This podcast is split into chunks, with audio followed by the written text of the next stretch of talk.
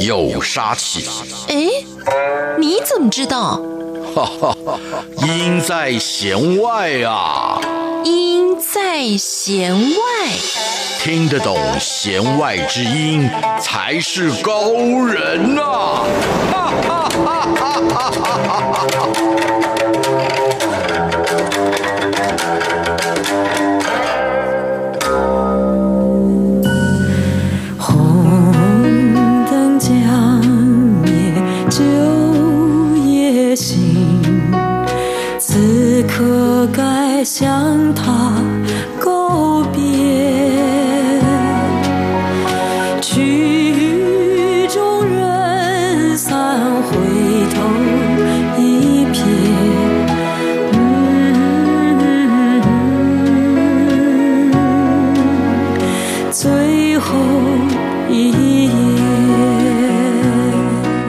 让听音乐不再只是听表面。大家好，我是谭志毅，用音乐带您走进心里面。大家好，我是戴胜峰。让我们一起来进行今天的弦外之音。刚才我们听到的这首曲子，听众朋友说：“哎呀，你们又老掉牙了。”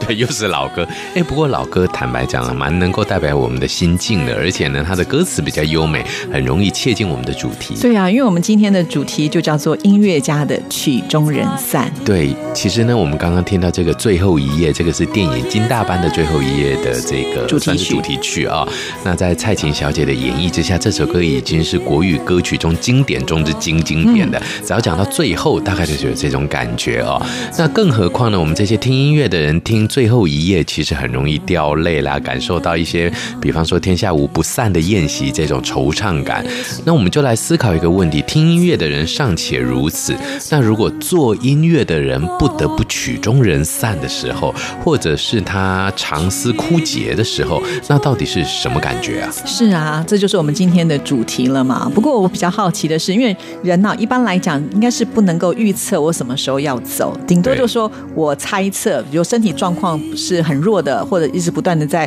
常年卧病的话，也许我们会想说，我们可能不久人世。是，但是对有些音乐家来讲的话呢，他们可能在这个阶段还是得要继续的创作音乐，没有错。所以有的时候，是不是在这些音乐当中可以找到一些蛛丝马迹，能够显现出他这个时候的一些心情？也有可能会不会是他用音符来写他的遗书呢？对，我觉得呢，其实志毅刚刚讲到的这个死亡的历程呢，是心理学家一直很感兴趣的研究议题。我们会发现呢，其实有一个说法叫做“成功的老化”以及“成功的死亡”。什么意思呢？就是我们呢可以活得蛮久的，然后一直以来都很健康。最后，在很快速的时间之内呢，走上人生的最末端，然后迎向死亡，就是不会拖久病这样的一件事情啊、所以这样子的人生，我们把它称之为是一个完美的人生结局，也就是很健康的活到最后，然后很快速的就可以结束。那但是呢，我们会发现这种预测感就不足。也许很多人觉得，哎，我一直都很健康，怎么一两个礼拜，可能一个很严重的疾病就走了哦。所以呢，其实这种慢慢的拖，或者是久病缠身这样的一个状况呢，相反的。反而能够带给大家非常多对于死亡的准备，当然那是一个折磨，也是一个焦虑的历程。但是其实我们也会发现，有不少的音乐家都在这些疾病的折磨之中呢，竟然激发出了他不一样的音乐创作的一些素材。是，所以在我们今天节目一开始要为听众朋友来安排的呢，就是莫扎特的安魂曲。哇，一听就觉得怎么会这么的巧合？因为这也是他就是人生呢在最后所写的曲子，甚至没有写完他就离开人世了。对，所以会不会在写的时候？他就已经知道自己将要走上这条道路。其实应该是有啦，而且呢，呃，当时呢就有一个传说，莫扎特就是收到一位神秘黑斗篷的使者的委托，要他来完成这一首曲子。其实莫扎特在那个时候，他的身体已经非常的不好了，甚至他也知道呢，他没有办法完成，可是他就是想要把它做完，甚至后来他是拜托他的学生要帮他，就是完成这一首曲子。所以其实呢，应该是这样讲，他可能自己都知道自己的进度会走到什么地方了。不过我个人比较好奇的就是神秘黑斗篷使者，哎，对啊，感觉好像死神哦。对，很多人是这样子谣传啦。嗯，那但是可能就是因为看了这个电影《阿玛迪斯》的影响吧，总是要比较戏剧性、夸张一点点了啊。也许是巧合，但是不可否认，就是在这个阶段的莫扎特，其实我相信他的内心应该是一个呃很难让大家去联想到我们听到其他那么美好乐音的莫扎特。对，所以呢，其实安魂曲整体表现出来的呢，的确是一种对于死亡的惶恐，或者是对于死亡的一种无法捉摸的这样的一个飘渺的感觉。所以，我觉得这样的一个感觉呢，应该都可以对得上。当这个音乐还来不及完成，或者是即将完成的时候，莫扎特走完了人生这样的一个复杂的心态。是啊，那我们现在就来听莫扎特的 D 小调安魂曲当中的《落泪之日》，其实是最撼动人心的声乐曲的作品之一了。因为我们在听这首曲子的时候，就发现呢，呃，莫扎特他做的这首曲子是相当肃穆的，甚至跟他之前我们所听到的一些音乐的风格是截然不同的。尤其他就没有用像长笛啦，或者是双簧管、竖笛这些音色听起来比较明亮的乐器，反倒是呢，他用了很多像是低音管啦、小号、长号，就是烘托的那种好像悲剧的气氛。所以，其实在这首曲子当中，你真的就可以感受得到那种悠悠的演出。透过这个曲子呢，好像让这个人的灵魂呢，也能够获得安息。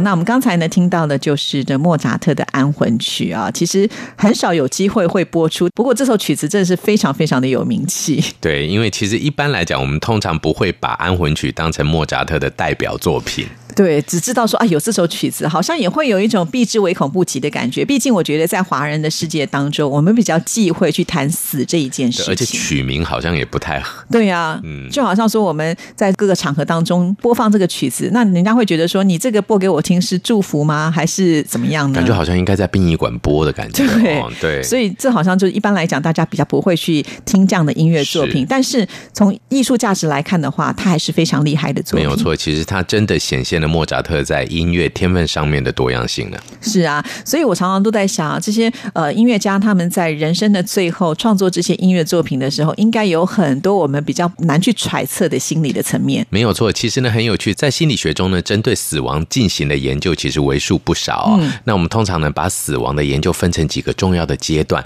第一个阶段呢就是。可能预知得到自己死亡的这个历程，比方说像台湾时常会有一些戏剧节目在表现的，就是通知家属啊，比方说我们今天癌症末期啦、重病末期啦，在这种知道死亡状态之后，那其实如果我们可以预知自己大概几个月或几年之后呢，可能会离开这个世界的时候，我们会发现人会产生一些很有趣的行为变化啊。最常见的一个就是消沉、忧郁、害怕、抗拒，甚至是否认。嗯，也就是说呢，我没有，我明。明明很健康，我不是这样子的一个状态啊。那这个状态呢，大概持续个半年左右之后呢，我们会接受他，会接纳他，开始呢跟上天讨价还价。而这时候，这个讨价还价就会激发出一种活的这种感觉，就是那我努力嘛，你再多让我活半年嘛，那我就努力接受治疗嘛，那我就乖乖的吃药嘛，你就再让我多活到，比方哎，我女儿结婚啦，我抱到孙子啦，什么什么类似这样的一个状况。所以，其实，在这一些时候呢，我相信这些音乐家可能也经历过类似这样的感觉。当他发现自己的身心功能开始下降的时候，一定也想跟上帝多拿一点时间回来。所以这时候的创作的灵感，或者是创作的速率等等，可能都会是另外一种的呈现。对呀、啊，因为我们知道这个人呢、啊，即将要离开，如果他是身体就是衰弱的情况之下，不知道他的脑袋就是他的创作力会也跟着一起衰弱，还是说在那个阶段的时候会激发出更多的创意出现呢？基本上呢，如果不是脑科疾病的话，我们都会发现呢，人的。大脑很有趣，这个器官它其实蛮独立于生理之外的，也就是身体的病痛呢，很多时候会带来大脑思维的更加清晰。这个是我们蛮奇特的一种身心不连结的一个方向哦。那尤其这些方面呢，特别在久病的这种人身上特别容易看得出来，也就是身体的折磨呢，往往换过来的很多时候会是一个大脑思虑上面更加清晰，或者是呢，他会有更想做点什么事这种高动机的行为。为表现对，那听老师这样讲，我觉得接下来要听的这首曲子就比较合理了。这就是贝多芬的这个第九号的交响曲，这首这个大合唱的交响曲啊，这也是非常经典的一首作品。其实贝多芬的故事，我相信所有的听众朋友都知道，因为他在晚年的时候已经身体非常的不好，再加上他失聪了，这个对一个音乐家的打击是非常非常的大。那即使在他这样子的一个情况之下呢，他还是不断的在创作，尤其在他的最后的这首曲才是这么的成功哦，我永远不会忘记，当我在读到这个贝多芬他首演的时候呢，就是他根本都不知道，在台下的这些观众早就为他伟大的作品非常的激动的鼓掌，直到呢，就是他的团员呃引领他，就是回过头去看到这个场面的时候，他自己才知道哦，原来他是这么的受欢迎。可见那个时候他应该已经是完全听不到了。对，所以呢，其实在一个完全没有办法接收到讯息的过程的时候呢，这个时候贝多芬他心中的这一种感动，或者是我相信他的这个最后创作所带来的能量的迸发呢，其实真的感染了所有的人，甚至在历史之后呢，我们每一个人听到这个第九号交响曲，感动都是一样的。对呀、啊，所以怎么可以在那个当下都已经听不到了，而且是人生最悲惨的时候，迸发出这么伟大、这么有能量的一首作品，是我们非常非常好奇的。所以。其实，呃，像贝多芬这样子，在心理学上来讲的话，他应该也是把自己发挥到了一个极致喽。对，我想呢，其实很多人呢都会希望在自己生命的最终端的时候呢，留下一点什么在这个世界上啊。所以呢，不管今天我们是画作的创作啦，或者是音乐的创作，尤其是这一些呢身上有着呃不同于一般人的这些天赋才能的艺术创作者们呢，他们通常会在生命的末端的时候迸发出来一些非常激惊。人的能量，而这些能量就成为人类的非常无与伦比的一个文化艺术的瑰宝。是，所以我们更应该要珍惜像这样子得来不易的作品哦。那我们现在就来听这一首合唱交响曲。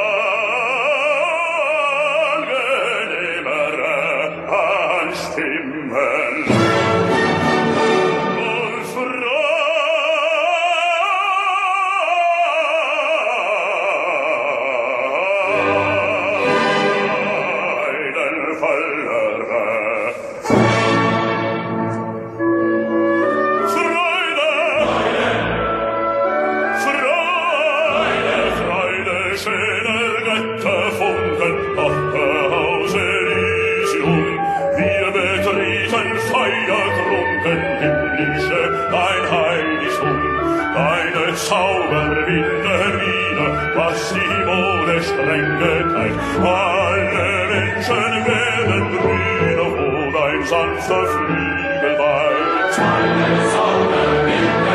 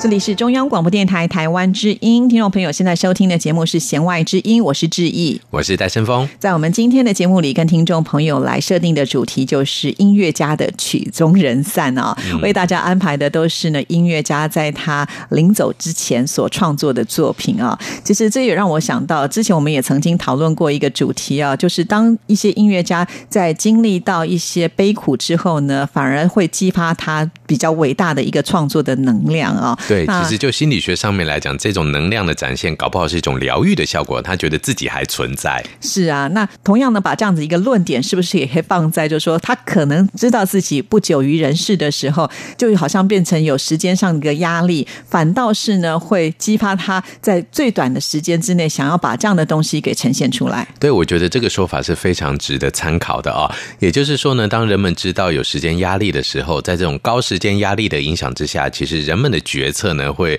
超乎大家的想象啊，或者我反正我就赌一把了嘛。我相信也许有些人会这样子想啊，或者是说呢，做一些自己从来没有做过的尝试，全新的音乐类型，全新的艺术创作，或者是呢，也许是一个全新的研究议题等等。在我们这一些走实证科学研究的学者的路上，也会发现非常多的人呢，在即将离开研究领域的时候，他所累积出来的这种创意的展现，反而会让人家非常的亮眼哦。所以呢，其实整体上面讲起来的话，话，当这种人生的生命情境、生活情境发生改变的时候，都是一个伟大创作的一个契机。所以这也难怪啊，这些作品呢，到目前为止，大家也会觉得特别的珍贵哈。那我们接下来要为听众朋友介绍的这首曲子呢，这个作曲家其实他有点小小的迷信，他就是来自于奥地利的作曲家马勒。那刚才我们有提到，就是贝多芬他是在第九号交响曲的时候写这个作品时候离开人世的嘛哈，所以马勒就觉得第九号交响曲应该是一个不祥的作品，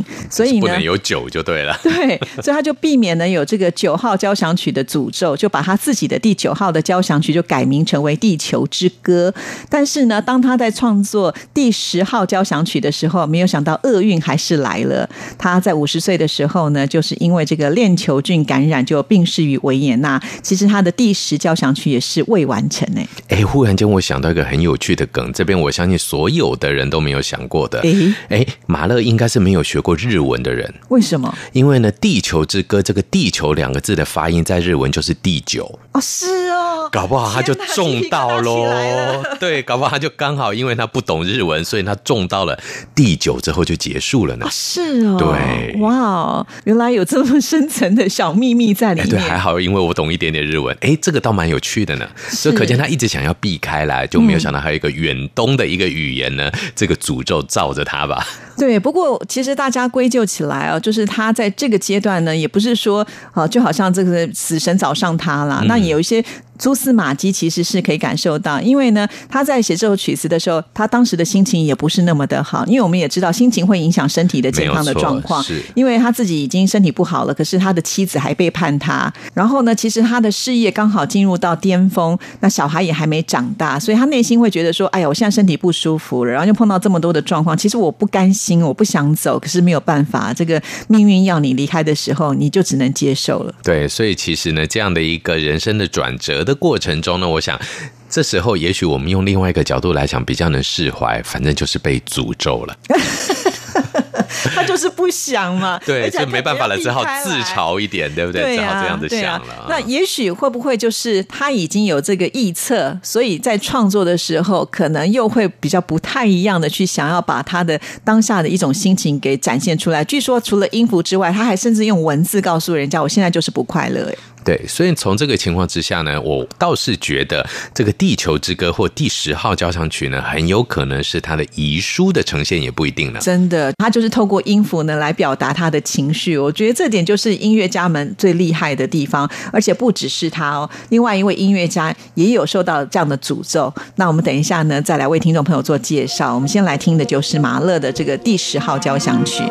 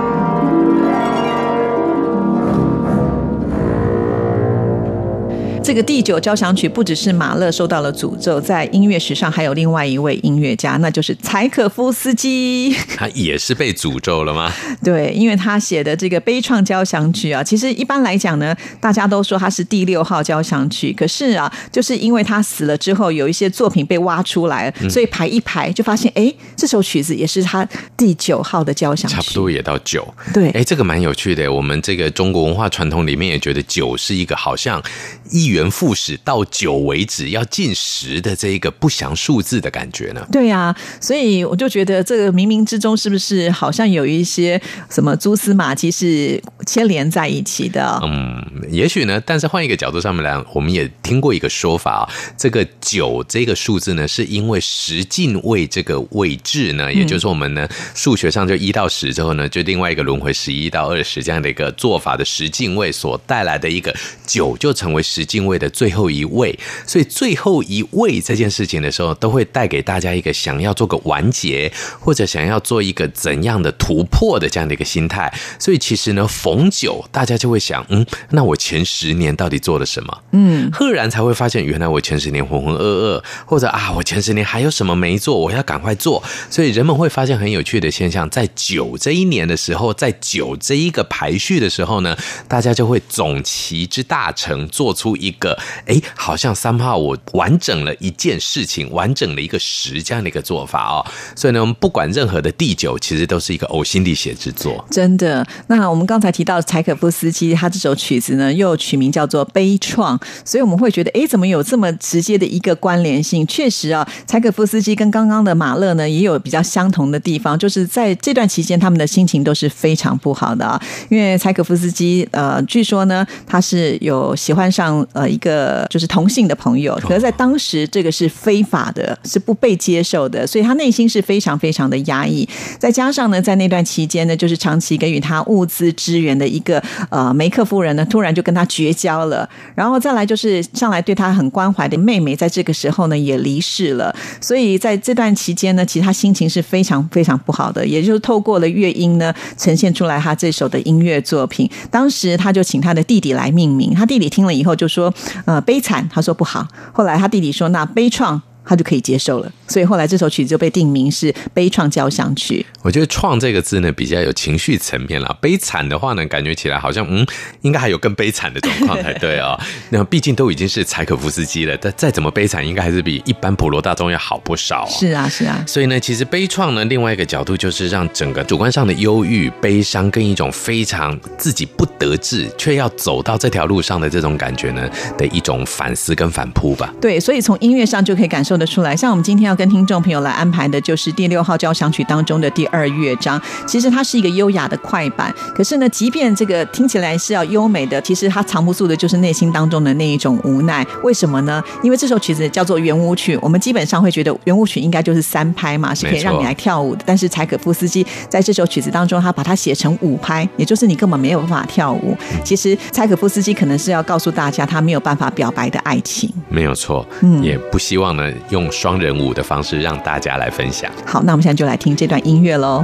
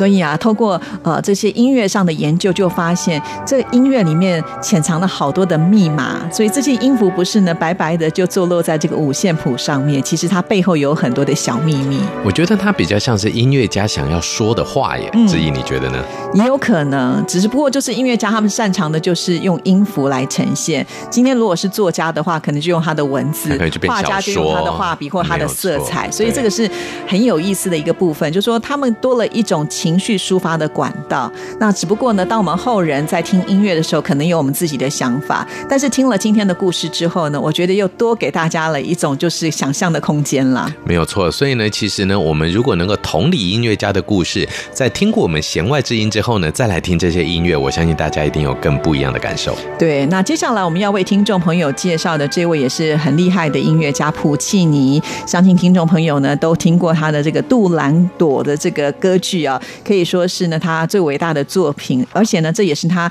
一生当中呢最后的一部作品。我想听众朋友为什么会跟杜兰朵觉得好像应该是我们大家比较熟知的，因为毕竟呢这个普契尼当时他就是在他的朋友的音乐盒啊听到了就是《茉莉花》这段音乐，是他就觉得好优美哦，所以呢这段故事他就把它写在是中国元朝的一个朝代里面，然后讲的就是一个这个中国的公主，就是杜兰朵她的故事啊。所以其实在这个歌剧当中有好几次呢都可以听得到，就是用这个民谣《茉莉花》来当做整个呃音乐的铺陈啊。所以大家可能会对这部的这个歌剧是有关联性，可是我想很多听众朋友可能不知道。他其实是在病榻的时候创作这个作品的。哎，所以其实呢，当时他已经身体不舒服的状态，还能写出这么优美的作品。对，因为他好像当时已经得了喉癌。哇，所以其实发声上可能都已经受到限制喽。对，甚至听说不只是他的发声，后来也逐渐的去影响到他的听力。嗯，所以整个的音乐很多时候都是只能从意会，然后呢，在演奏上面可能已经没有办法十足十的掌握到这么多的表现了。对啊，所以他不能够这样子的做表现，还能够留下这么伟大的作品。尤其我们最常听到的就是公主彻夜未眠的这个片段。是这个片段呢，呃，就是这一部呃这个歌剧当中，我想是最经典的部分了。那它也算是呢，好像男高音来表现的时候，像 Pavarotti 就是因为。唱了这首曲子，大家就觉得哇，简直就是他的经典的代表作品，对呀、啊。那除了他之外呢，只要是男高音，大概呢都很喜欢来挑战这样子的曲目。可见，你看这个音乐是多么的深入人心。对，所以呢，其实整个的这个公主彻夜未眠的这样的一个音乐呢，在透过男高音的演绎出来之后呢，更能够让人家去感受到，让我们听众们、受众们去感受到这个普契尼他在创作音乐的时候想要表达出来的那种，也许对于自己身心状况。已经不好，但是对于自己的作品却又非常的真爱的那种爱惜或者是不舍的感觉。对啊，所以其实我觉得，当这些音乐家他们在这个最后的时刻还能够呢迸发出这么大的能量，然后写出可能是他们毕生当中，虽然也许不是最具代表，但是很可能还是让大家觉得是留下了深刻印象，而且是很值得在音乐史上好好保存的音乐作品。对，真的是非常不容易哦，不像我们一般人的曲终人散哦，人散就是。打包行李就走了，这样子的感觉。对啊，其实他们呢留下来的东西，远比他们打包带走的还要多呢。就是因为你想想看，像古典音乐到现在都已经经历了多少年，他们依然还是能够留存在我们现代人的这个生活当中啊，这是多么的不容易。也许很多人会觉得，呃，古典音乐是有门槛的，可能我听不懂，我不了解。但是从这一些周边的讯息，其实就很容易带领我们的听众朋友进入到古典音乐的世界。那古典音乐在那个时候也是他们所谓的。比较通俗的音乐是大家一起来欣赏的音乐，所以我觉得即使经过时间，它还是能够引起共鸣的。对，所以呢，这也就是古典音乐，其实它已经跨越时代性了。我相信音乐的创作者，只要他们能够本着音乐创作的初心，同时呢，把自己所有的才华表现出来，不管任何时代的现代音乐，未来都有可能成为隽永的古典音乐。对啊，尤其呃，像这样子流传两三百年的音乐作品，它一定有它的本事在啊，不然的话，它可能很快。快就被淘汰。因为我相信我们没听到被淘汰的，应该还是更多的音乐作品。其实透过像我们这样子的一个节目来为听众朋友介绍，无非就是希望呢，从多的管道去了解音乐家他们为什么会创作出这样的一个呃音乐作品，甚至我们从心理的角度来看，啊、呃，为什么这样的音乐呢？它除了好听之外，还能够流传或者是撼动人心。其实它都是有根据的，不是说它要流传就流传，不是因为它叫莫扎特，它的音乐就会流传，不一定。对，其实就是他们都撼动了我们的心，而且让我们听懂了他的弦外之音。好，那所以在我们今天节目最后呢，就要来听杜兰朵的这首《公主彻夜未眠》呢。那在听歌之前呢，还是要请我们的戴老师跟我们听众朋友做一个总结。好的，我们今天的节目呢，虽然很炫目的叫做音乐家的曲终人散哦，可是呢，就像刚刚跟各位报告过的，其实呢，这个散不代表了整个人气的一个溃散，反而可能呢，许多的音乐家在他的最后一个作品的时候呢，用尽他生命中的才才华，是一个非常亮眼的作品，也凝聚了这个作品呢，足以流传千古的人气。我相信呢，这些作品换个角度上面来讲，也许都是这些音乐家想要说的遗书、遗言，而同时成为一个时代的一个非常重要的财产。嗯，好，希望听众朋友听了今天的节目之后呢，也能够对这些音乐作品产生更多的连接哈。下次听到这些音乐作品的时候呢，呃，你就更能够感受到其中所带来的威力了。好，那我们今天节目就进进行到这里了，谢谢您的收听，祝福您，拜拜，拜拜。